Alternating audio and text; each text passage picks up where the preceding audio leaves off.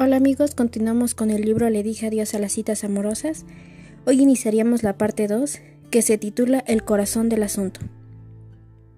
Capítulo 4. Buscando amor en el diccionario de Dios. Aprendiendo sobre el verdadero significado del amor. ¿Hiciste qué cosa? Pregunté con incredulidad. Jeff se rió a carcajadas y aceleró el auto al doblar la esquina.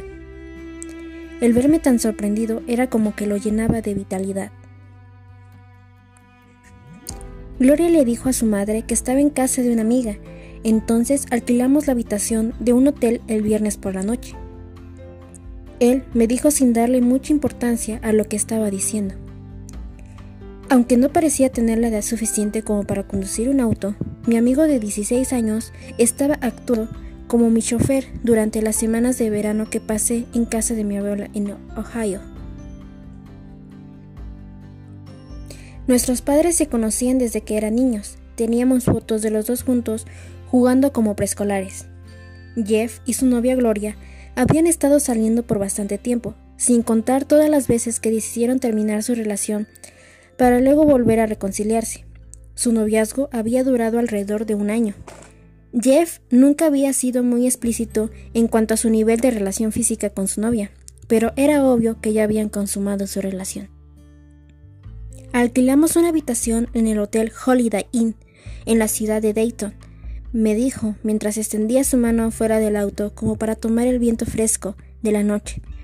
Me miró mientras sonreía con picardía y guiñándome un ojo expresó, ¡Qué hombre, qué hombre! No puedo creer lo que me estás diciendo, le dije mostrando mi tono de voz que no, me estaba, de, no estaba de acuerdo con él. ¿Dormido juntos? Jeff pudo mirar que yo no estaba muy contento. Debe impresionarme y, pensó que le daría una palmada en la espalda, como solían hacer sus compañeros deportistas, y que lo elogiaría por su gran hazaña. Yo sí quería darle una palmadita, pero no precisamente en la espalda. Escucha, Josh, me dijo él en tono defensivo. Hemos estado esperando por esto bastante tiempo. Fue algo muy especial. Quizá no esté de acuerdo con tu nivel de moralidad, pero ambos pensamos que era el momento adecuado para demostrarnos el amor que sentimos el uno por el otro. ¿Mi nivel de moralidad? dije indignado. ¿Mi moral? ¿Desde cuándo es mi moral? ¿Cuántas veces hemos hablado sobre este mismo asunto? ¿Tú y yo en privado? ¿En iglesia? Jeff, Tú sabes que esto no es lo correcto. Tú... Nos amamos, interrumpió. Si algún día te enamoras sabrás a lo que me refiero. Y terminó la conversación. Por alguna razón, la luz duró una eternidad en ponerse verde. Ambos permanecimos sentados en silencio, escuchando el sonido de la señal para girar. Yo no pude hacer otra cosa que mirar hacia afuera del auto. Cuatro años más tarde, Jeff se dirigía hacia la universidad en el estado de Michigan. Estoy comprometido, me dijo mientras hablábamos por teléfonos. Debbie es una chica increíble. Nunca en mi vida he estado tan enamorado. Qué bien, le dije. Mis felicitaciones sonaron huecas, no lo pude evitar. Estaba pensando en Gloria. Hacía mucho tiempo que no sabía nada acerca de ella. ¿Qué lugar ocupaba ella ahora? ¿Era el tercer o cuarto lugar entre las que fueron algunas veces sus novias? ¿A eso le llama amor? El primer beso. ¿Qué te parece si cenamos comida china? Pregunté mientras salíamos de casa. Me parece grandioso, contestó Eric con asombrado y entusiasmado. Aunque había pasado poco tiempo desde que conocí a Eric y a su esposa Leslie, ya me daba cuenta que con facilidad que Eric mostraba euforia y entusiasmo por todo, inclusive por mi sugerencia de ir a un restaurante. ¿Te parece bien a ti, querida? le preguntó con gentileza a Leslie, que estaba sentada en el asiento trasero. Por supuesto, respondió ella con dulzura. Eric y Leslie pasaron a visitarme en su viaje por el noreste del país. Un amigo en el estado de Colorado me habló de ellos, me contó que estaban recién casados y del pequeño libro que habían escrito. El librito relataba la historia de cómo se conocieron y de la manera que aprendieron a amarse sin seguir las reglas del típico noviazgo. Sería difícil poder encontrar a una pareja más romántica que esta. Muy rara vez Eric dejaba de mirar a Leslie.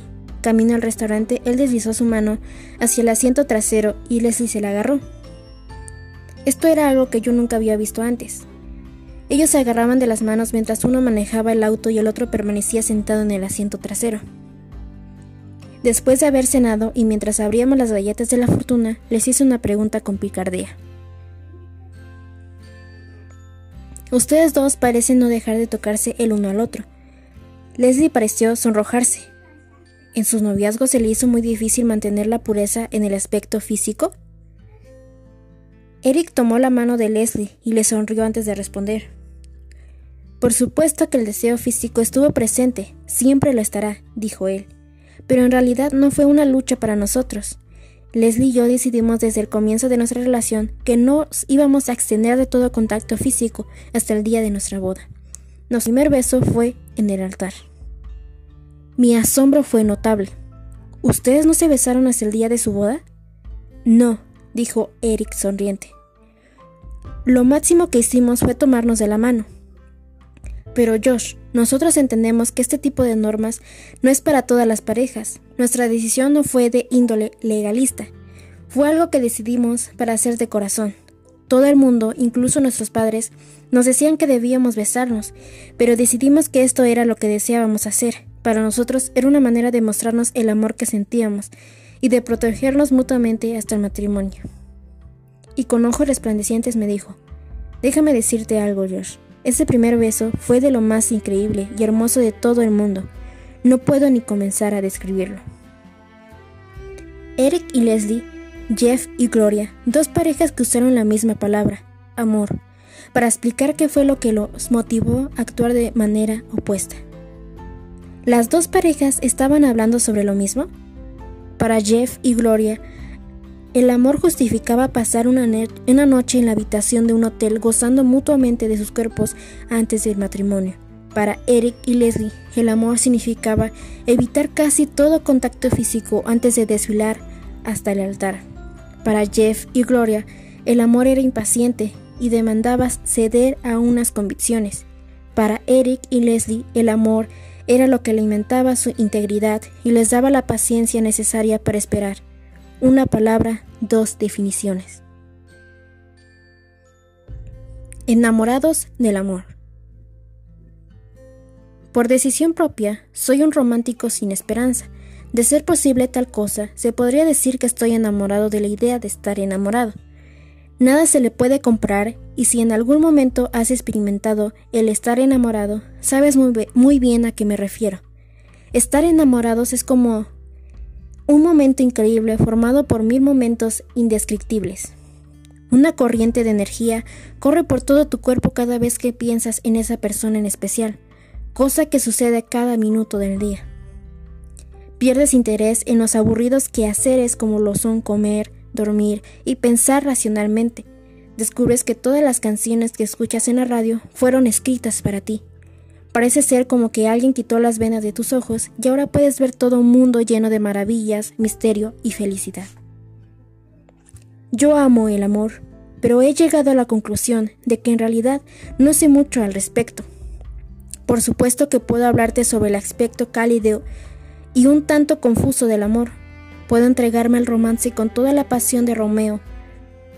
Pero en la escuela de Dios, del amor verdadero, temo que aún estoy en el jardín de los infantes.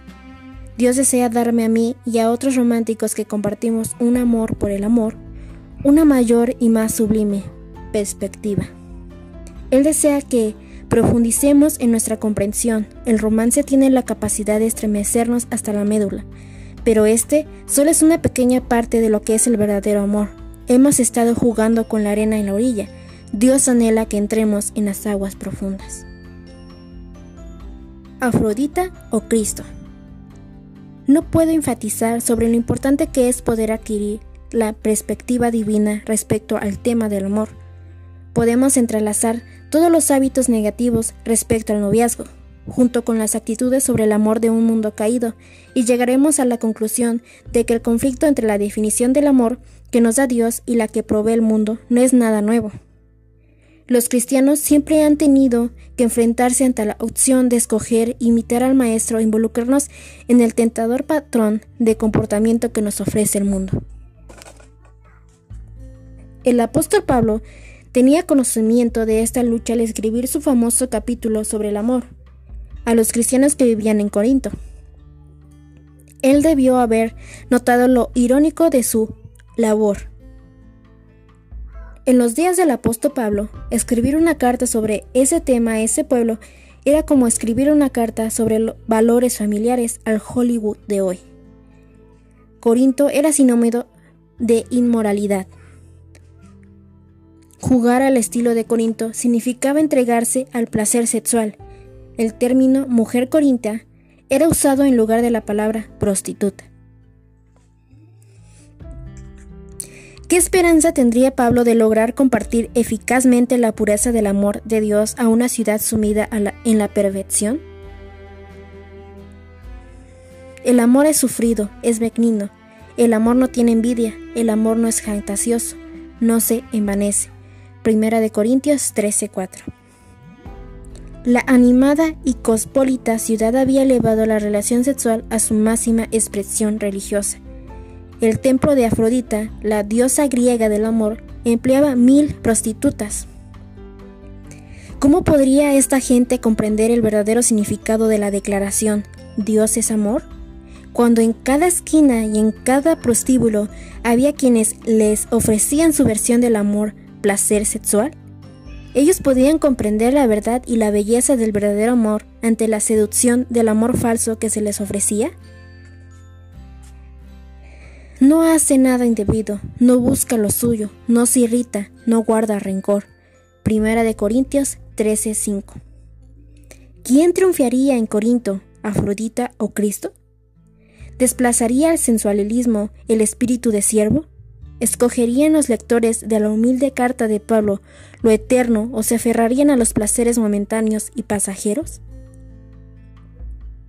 Hoy en día los creyentes se enfrentan a una lucha semejante. Aunque separados por unos dos mil años, las similitudes abundan entre nuestra cultura y la de Corinto.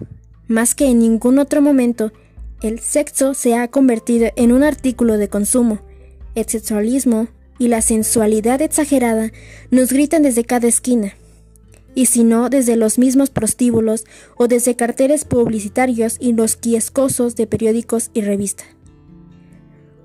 Un mensaje publicitario del diseñador Calvin Klein susurra en nuestros oídos diciendo, el sexo es placer.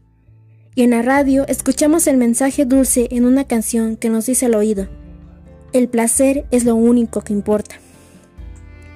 En medio de todo este sermoneo, el tranquilo mensaje de parte de Dios respecto al verdadero amor continúa hablándole a todo el que quiera escuchar. ¿Tú puedes escucharlo? Suelta la revista, apaga la videograbadora, desenchufa la radio y escucha. No se goza de la injusticia, mas se goza de la verdad. Todo lo sufre, todo lo cree, todo lo espera, todo lo soporta. El amor nunca deja de ser. Primera de Corintios 13, 6, 8. La pesadilla de la moda. Al igual que los creyentes en Corinto, nosotros también tenemos dos estilos de amor, entre los cuales escoger, el de Dios o el del mundo. ¿Cuál escogeremos? Tengo una ilustración que quizá nos ayude a comprender nuestro papel como seguidores de Cristo y por tal motivo el estilo de amor que debemos adoptar. Quizá pienses que suena algo extraño al principio, pero ten paciencia. Verás que todo cobrará sentido cuando lo haya explicado. Creo que debemos ver el amor como una prenda de vestir. Desde el momento en que Adán y Eva desobedecieron a Dios y se vistieron con hojas de higuera en el jardín de Edén, el mundo ha experimentado algo parecido a una moda pesadilla. Pero no en términos de vestimenta, sino en términos del amor. Cuando el pecado manchó el diseño original de Dios respecto al amor, el género humano comenzó a vestir una imitación torcida y corrompida fundamentada en el egoísmo y la responsabilidad. Pero debido a que el amor de Dios es perfecto y perdurable, Él creó una manera para que pudiésemos experimentar nuevamente su diseño en cuanto al amor se refiere. Él envió a Cristo Jesús para volver a poner las cosas en orden, usando términos del campo de la moda. Podríamos llamar al autor y consumador de nuestra fe el diseñador y el modelo de una revolucionaria expresión del amor. Cristo dio su vida por un mundo que lo rechazaba y nos dijo que debemos amar a nuestros enemigos. Él le lavó las pies a los hombres que lo llamaron maestro y nos enseñó a servirnos unos a otros en humildad. Él nos dijo, Él nos dio el patrón, como yo es amado, que también os améis unos a otros. Juan 13:34. Y nos dijo que lo debemos compartir con todo el mundo. Los super, supermodelos. Es posible que nunca tengas que trabajar de la alta costura en New York o en París, pero como cristiano sí tienes que modelar el amor de Dios al mundo. Comprender esa realidad afectará profundamente la manera en que nos enfrentamos a las relaciones, especialmente las relaciones amorosas y los noviazgos. Al involucrarnos en un noviazgo, Estamos siendo representantes del amor de Dios, no tan solo a la otra persona, sino también a todos los que nos observan. Como cristianos, debemos recordar que el perfecto amor de Dios no es solo para nuestro beneficio personal. Un modelo viste con el propósito de atraer la atención a la creatividad del diseñador. Pero es la reputación del diseñador la que está en juego y no la del modelo. De la misma manera, nosotros los cristianos modelamos el amor de Dios, nos percatemos de ello o no. La gente nos observa y lo que ven afecta la reputación de Dios. Si declaramos que somos seguidores de Cristo y vestimos el estilo torcido y mundano respecto a lo que es el amor, arrastrarás por el piso el nombre y carácter de nuestro Señor.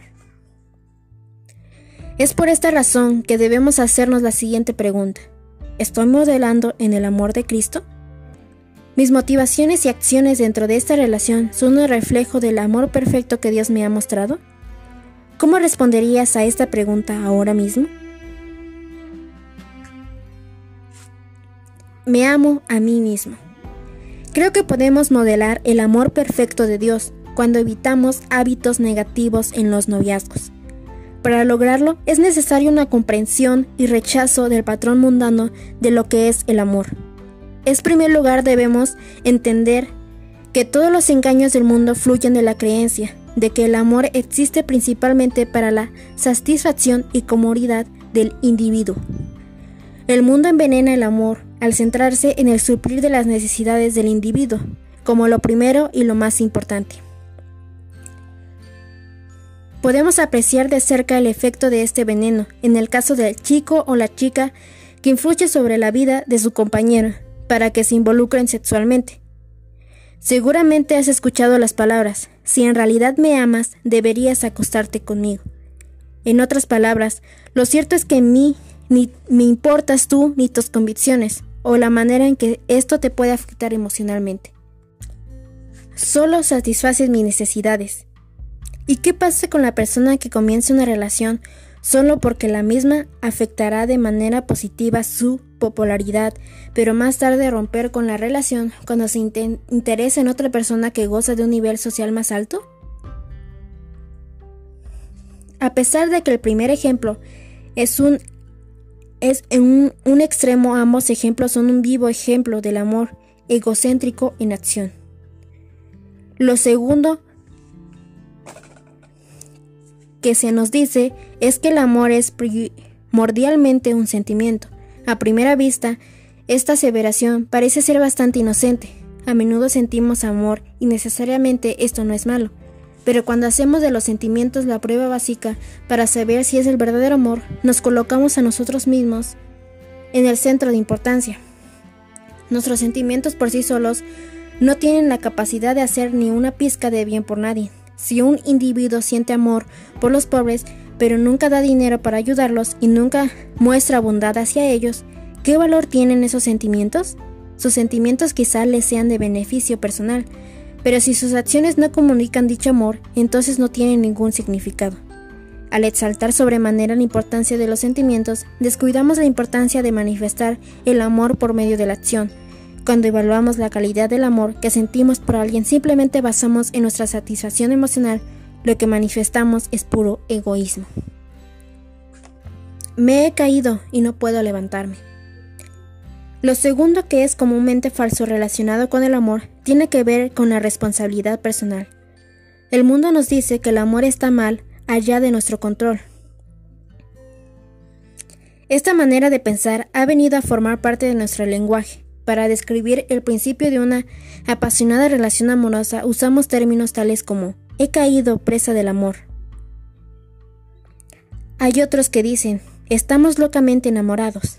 Es muy posible que hayas escuchado a alguien decir estas palabras en algún momento. Quizá tú mismo la has usado. ¿Por qué razón será que no que nos vemos obligados a comparar el amor como una trampa o con un estado de desorden mental? ¿Qué es lo que revelan esas declaraciones sobre nuestras actitudes hacia el amor? Yo creo que la razón por la cual hacemos estas analogías exageradas es porque eliminan toda responsabilidad personal. Si una persona cae presa en una trampa, ¿podrá hacer algo al respecto? Si un animal contrae rabia y corre por todos lados echando espuma por la boca y mordiendo a las personas, no puede hacer nada para excusar su comportamiento, por cuanto está rabioso. ¿Te parece un poco absurdo dialogar sobre el amor en tales términos? Ya lo creo. Sin embargo, tenemos tendencia a expresar nuestras experiencias con el amor de igual manera. Pensamos en el amor como algo que fuera de nuestro dominio o control, y por lo tanto nos autodisciplinamos de tener que comportarnos de manera responsable. En casos extremos, hay quienes le echan la culpa al amor por haber cometido actos de inmoralidad, asesinato, violación y muchos otros pecados. Está bien, está bien. Es muy posible que ni tú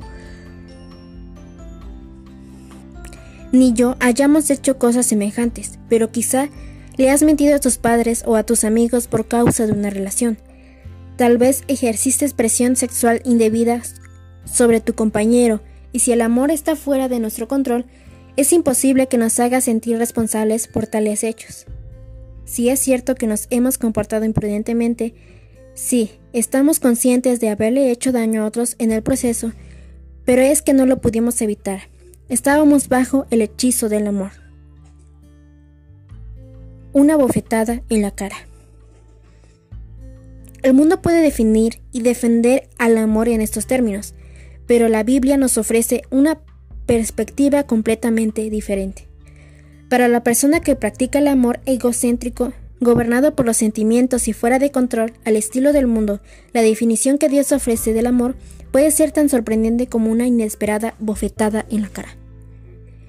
El mundo nos lleva a la pantalla más grande sobre la cual se proyectan imágenes de pasión y romance, y mientras nosotros las observamos, el mundo nos dice, así es el amor. Dios nos lleva al pie de un madero sobre el cual cuelga el cuerpo ensangrentado y semidesnudo de un hombre y nos dice, así es el amor. Dios siempre define el amor mientras apunta hacia su Hijo. La palabra se hizo carne y habitó entre nosotros, para darnos un punto de referencia, un ejemplo vivo, palpitante y revolucionario de lo que es el verdadero amor el antídoto que nos ofrece Cristo en contra del veneno del amor egocéntrico.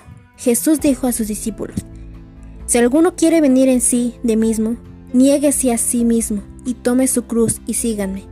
Mateo 16:24. Cristo enseñó que el amor no es para la plena satisfacción personal, sino para el bien de otros y para la gloria de Dios. El verdadero amor no es egoísta, se da a sí mismo. Sabe sacrificarse, muera sus propios deseos y necesidades. Nadie tiene mayor amor que este, que uno que ponga su vida por sus amigos. Juan 15:13. Jesús apoyó sus palabras con sus acciones. El primero entregó su vida por todos nosotros. Cristo también nos enseñó que el verdadero amor no es gobernado ni se mide por los sentimientos. Él fue a la cruz cuando cada instinto y emoción de su cuerpo le pedía lo contrario. ¿Has leído el relato de Jesús orando en el huerto de Getsemaní? Claramente él no sentía ganas de tolerar el maltrato, de ser colgado en una cruz y de entregar su vida. Sin embargo, depositó sus sentimientos ante el Padre, entregándose a la voluntad del Padre. Los sentimientos de Jesús no fueron la prueba de su amor, ni tampoco eran su deño. Cristo desea que nosotros también tengamos esta misma actitud. Él no dijo, si me amáis, sentirás emociones cálidas que fluyen llenas de emoción religiosa.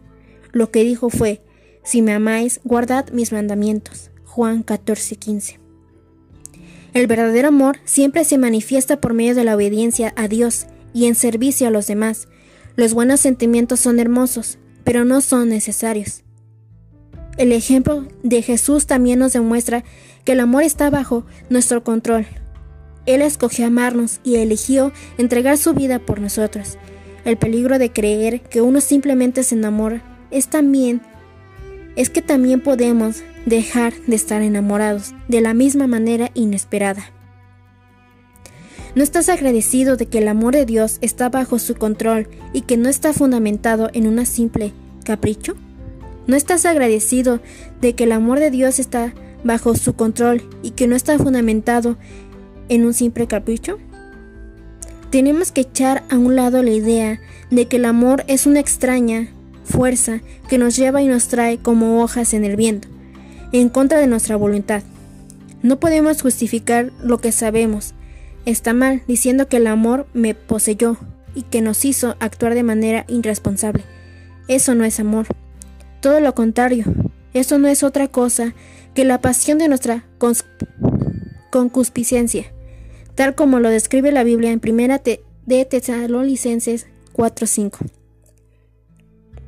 El verdadero amor se expresa en obediencia a Dios y al servicio a los demás, no en comportamiento imprudente y egoísta, y nosotros somos quienes escogemos tales comportamientos.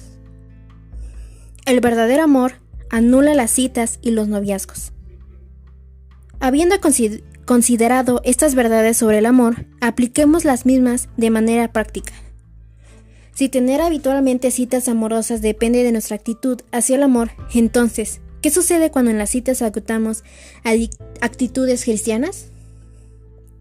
Las chispas vuelan por los aires. El verdadero amor de Dios prácticamente hace nulo el hábito de las citas de la manera en que la conocemos. Considera lo siguiente. Cuando eres guiado por las actitudes mundanas, las cuales establecen que la razón de ser del amor es para beneficio personal, estás basando las decisiones dentro de la relación en lo que a ti te conviene solamente. Comencé este capítulo relatando la historia de mis amigos Jeff y Gloria. Desafortunadamente, a menudo ellos se relacionaban de acuerdo a la definición mundana de lo que es el amor. En primer lugar, su motivación era egocéntrica.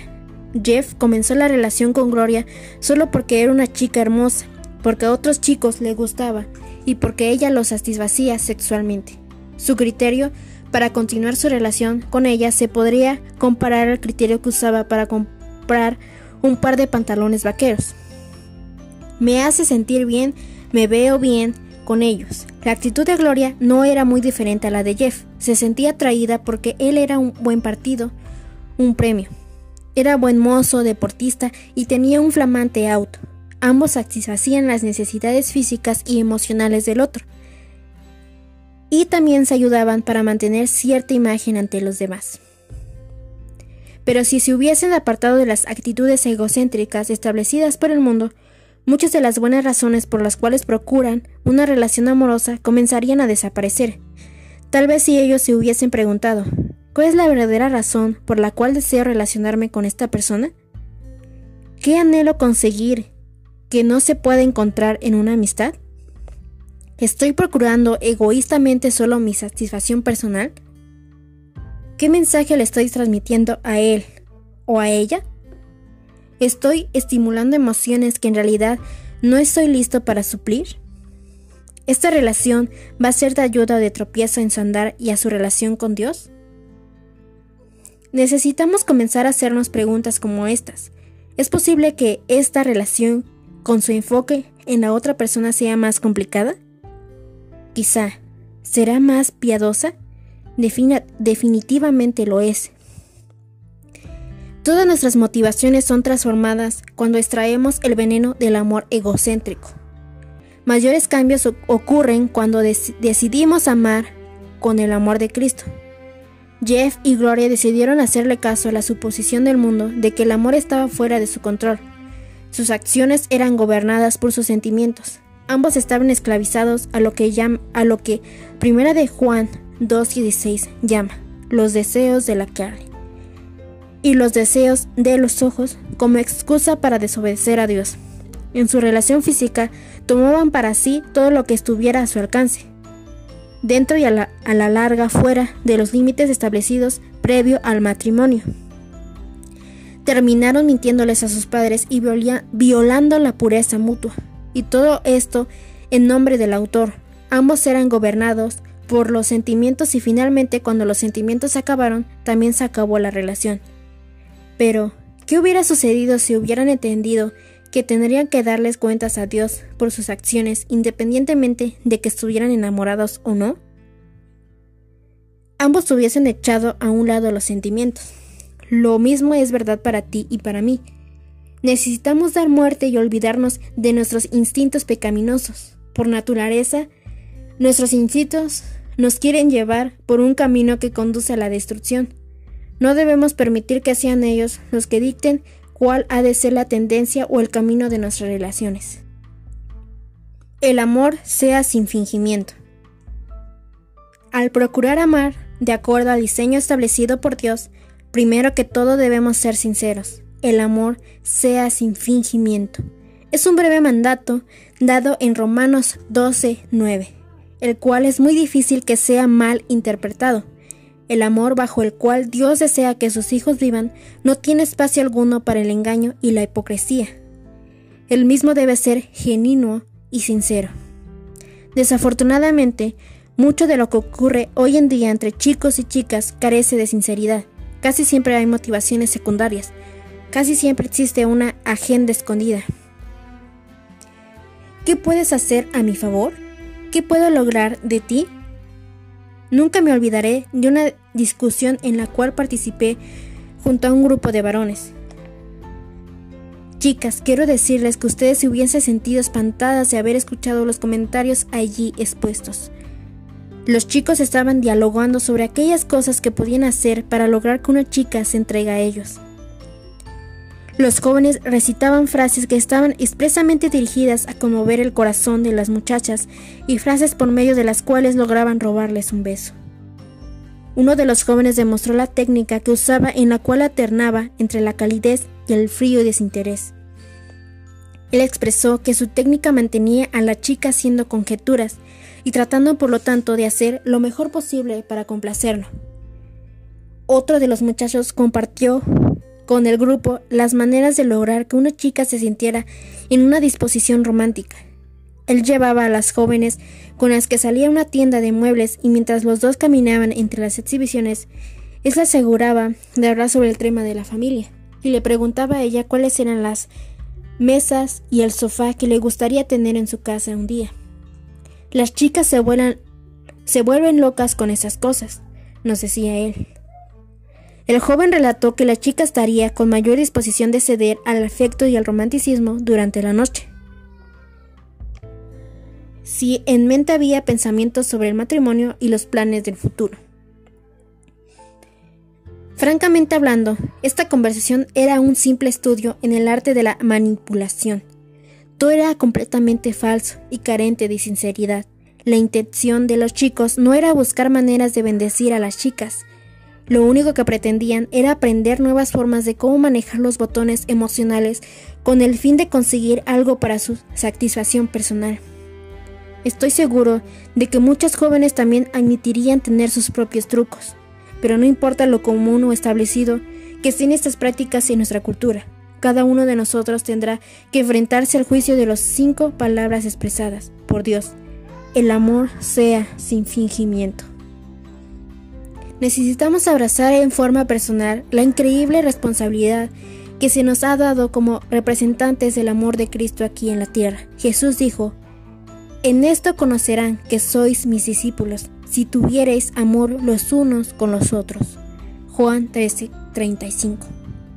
el mundo se dará cuenta de que somos diferentes, verán un destello del amor divino y salvador de Dios por la manera en que nos amamos. ¿Podrá la gente ver la sinceridad del amor de Cristo en nuestras relaciones o nada más verán el mismo estilo de amor egocéntrico que practica el mundo y se alejarán desilusionados? La práctica nos hace perfectos o perfectamente imperfectos. El amor que demostramos en el noviazgo o en las citas no solo le muestra al mundo el amor de Cristo, sino que también nos prepara para futuras relaciones. En la actualidad, al relacionarse con otras personas, estamos estableciendo patrones que llevaremos con nosotros al matrimonio. Por esta razón, no solo debemos practicar el amor sin fingimiento, sino también el tipo de amor que tiene su fundamento en el compromiso. Hoy en día podemos observar en nuestra sociedad demasiados divorcios y engaños. Puedes hacer una simple prueba. ¿Cuántos de tus compañeros provienen de hogares rotos? Creo que esta tendencia va a incrementar una más, en la medida que las próximas generaciones se involucren frecuentemente en noviazgos a corto plazo y que también lo hagan a edades cada vez más temprano. Parece ser que el noviazgo y las citas, como lo conocemos en actualidad, no nos preparan para el matrimonio, al contrario, el mismo puede ser un campo de entrenamiento para el divorcio. No podemos poner en práctica un compromiso de por vida en una serie de relaciones a corto plazo. ¿Esto significa que debemos casarnos con la primera persona que se cruce por nuestro camino? No. Debemos considerar que el, el matrimonio con mucho cuidado y con cautela y estar dispuestos a determinar una relación si es que Dios nos muestra que eso es lo que debemos hacer. No es sabio apresurarnos a entrar en una relación matrimonial, simplemente porque nos hemos involucrado románticamente con una persona. La mentalidad errada, por tanto, prevalece hoy en día. No está relacionada con la decisión de escoger un cónyuge. Muchos de nosotros hemos caído presa de la idea de que debemos procurar el romance, solo por amor al romance mismo. En otras palabras, Voy a tener cierto nivel de intimidad contigo solo porque se siente bien hacerlo, y no porque estoy considerando en oración y con seriedad el matrimonio. Esta actitud no es justa para la otra persona, y además es una terrible preparación para el matrimonio. ¿Quién quiere casarse con un individuo que termine con una relación en cuanto comiencen a disminuir los sentimientos románticos? ¿Quién quiere casarse con una persona que ha desarrollado el hábito de romper sus relaciones y va en busca de una nueva persona cuando aparece el más mínimo obstáculo? Debemos comprender el compromiso de por vida que muchos de nosotros estamos anhelando en nuestro futuro matrimonio no lo podemos aprender o practicar en un, en un estilo de vida de relaciones a corto plazo. hasta que no nos comprometamos a procurar que nuestras relaciones funcionen por el resto de su vida. Y sí, ciertamente es un gran compromiso. Estaremos fallándole a otros y a nosotros mismos al involucrarnos mientras tanto en relaciones amorosas a corto plazo. El verdadero, amor espera, y no solo por la relación sexual. El verdadero amor espera por el momento adecuado para comprometernos con el amor que al estilo de Dios inquebrantable, incansable y totalmente comprometido, quitando de en medio lo insignificante, comprometido, sincero, desinteresado y responsable.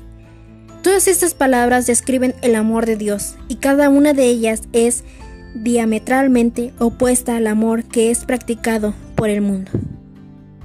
Nuestro breve examen nos lleva a una simple conclusión. No podemos amar como Dios ama y llevar a cabo las citas y noviazgo como lo hace todo el mundo. La grandiosa perspectiva de Dios respecto al amor quita de en medio todo lo insignificante y egoísta. Palabras que definen gran parte de lo que ocurre en el noviazgo común. Quizá algunas de las ideas expresadas en este capítulo te han interesado y estás pensando, ¿cómo debo responder?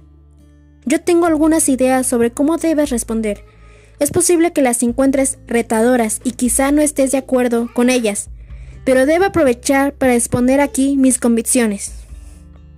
A mi modo de pensar, Si el noviazgo nos alienta a vivir de acuerdo al estilo de amor establecido y que es usado por el mundo, entonces hay que acabar con este tipo de noviazgos y con las citas amorosas. Si el noviazgo nos insta a practicar el tipo de amor que es egoísta y gobernado por los sentimientos, cosa que es contraria al amor de Dios, entonces debemos decirle adiós a las citas. No podemos seguir tratando de acomodar las ideas de Dios a los estilos de vida que la sociedad ha definido para nosotros. Que sí debemos hacer es permitir que los valores y las actitudes de Dios redefinan la manera en que vivimos en la sociedad.